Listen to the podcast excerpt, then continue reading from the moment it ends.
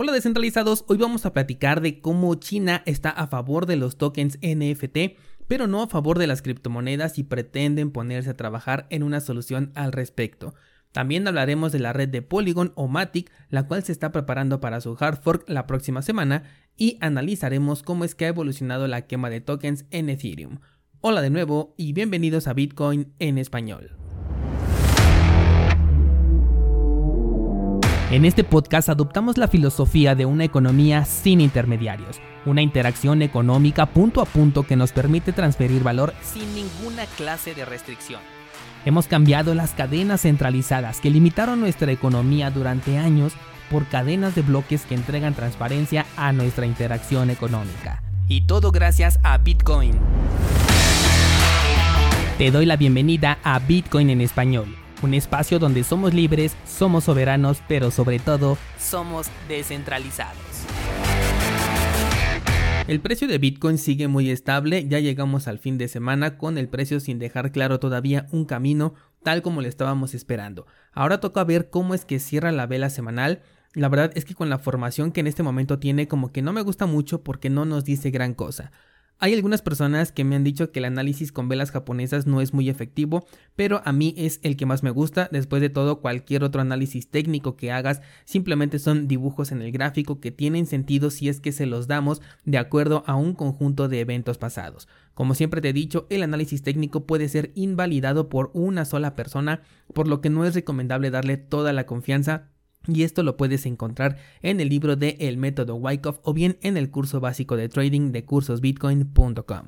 Pero bueno, te decía que la vela como que no está haciendo una formación interesante. Yo creo que va a cerrar con indecisión y tendremos que ver cómo es que se desenvuelve la siguiente.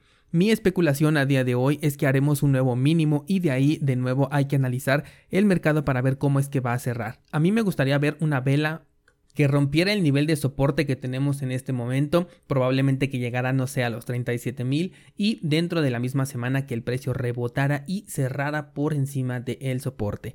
Ese escenario me gustaría bastante y de hecho aprovecharía esta caída para hacerme con algunas monedas, no creo que con satoshis, pero a lo mejor sí en otras altcoins, Probablemente le daría una revisada a Matic para ver cómo se encuentra. Y de hecho esta es la siguiente noticia que te voy a platicar y es que este proyecto de Polygon o de Matic eh, ya viene su nuevo hard fork esta próxima semana, es conocido como el EIP 1559 y sí tiene el mismo nombre del hard fork famoso que tuvo Ethereum hace un par de meses.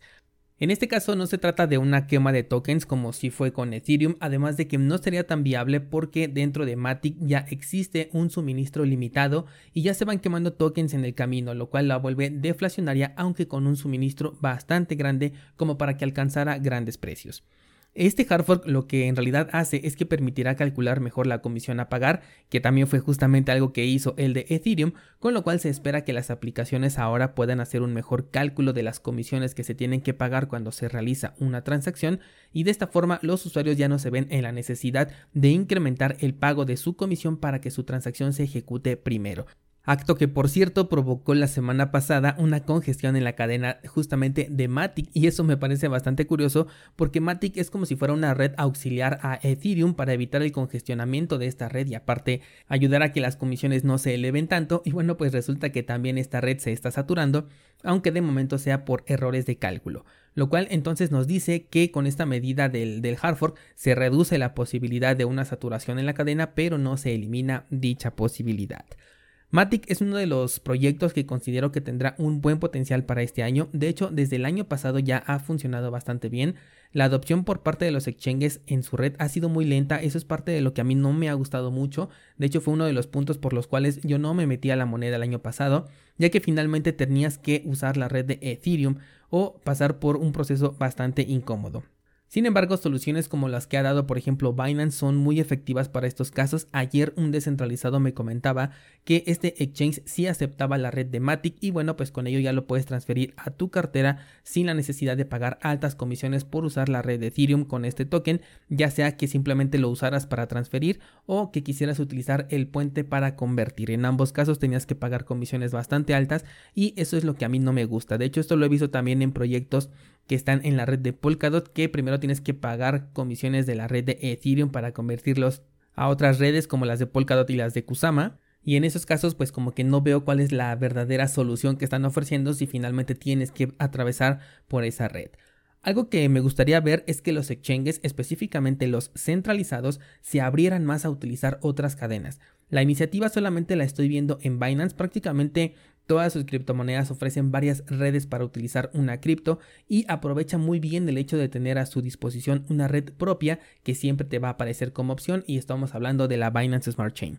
Los demás exchanges se están quedando solamente con la red ERC20 que es la de Ethereum y al ser tan caro, pues muchos utilizan mejor alternativas como Binance o terminan cambiando sus monedas por otras que son más económicas de transferir para poder hacer sus transacciones y ya después regresar a la moneda que realmente les interesa.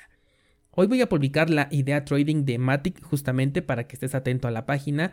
La bifurcación va a ocurrir el próximo 18 de enero y sinceramente no veo que sea un evento como para que impulse el precio demasiado en el corto plazo, así que bueno, yo no tengo muchas expectativas en este hard fork, por lo cual podría arriesgarme a esperar un precio de entrada un poco más abajo, que de hecho verás en la idea trading que vas a encontrar ya publicada en la página.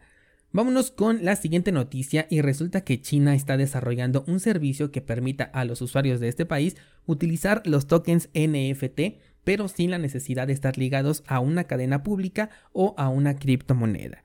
Con el nombre de certificado digital distribuido, China pretende lanzar su propia versión de blockchain, la cual no será pública, esto lo estoy suponiendo, porque han dicho que las redes públicas son bastante inseguras, así que están buscando la manera tanto de cumplir con las regulaciones internas como de ser lo más transparentes posibles, lo cual es un argumento completamente contradictorio, pero bueno, ya sabemos cómo es el marketing de los entornos que son extremadamente cerrados como el de China.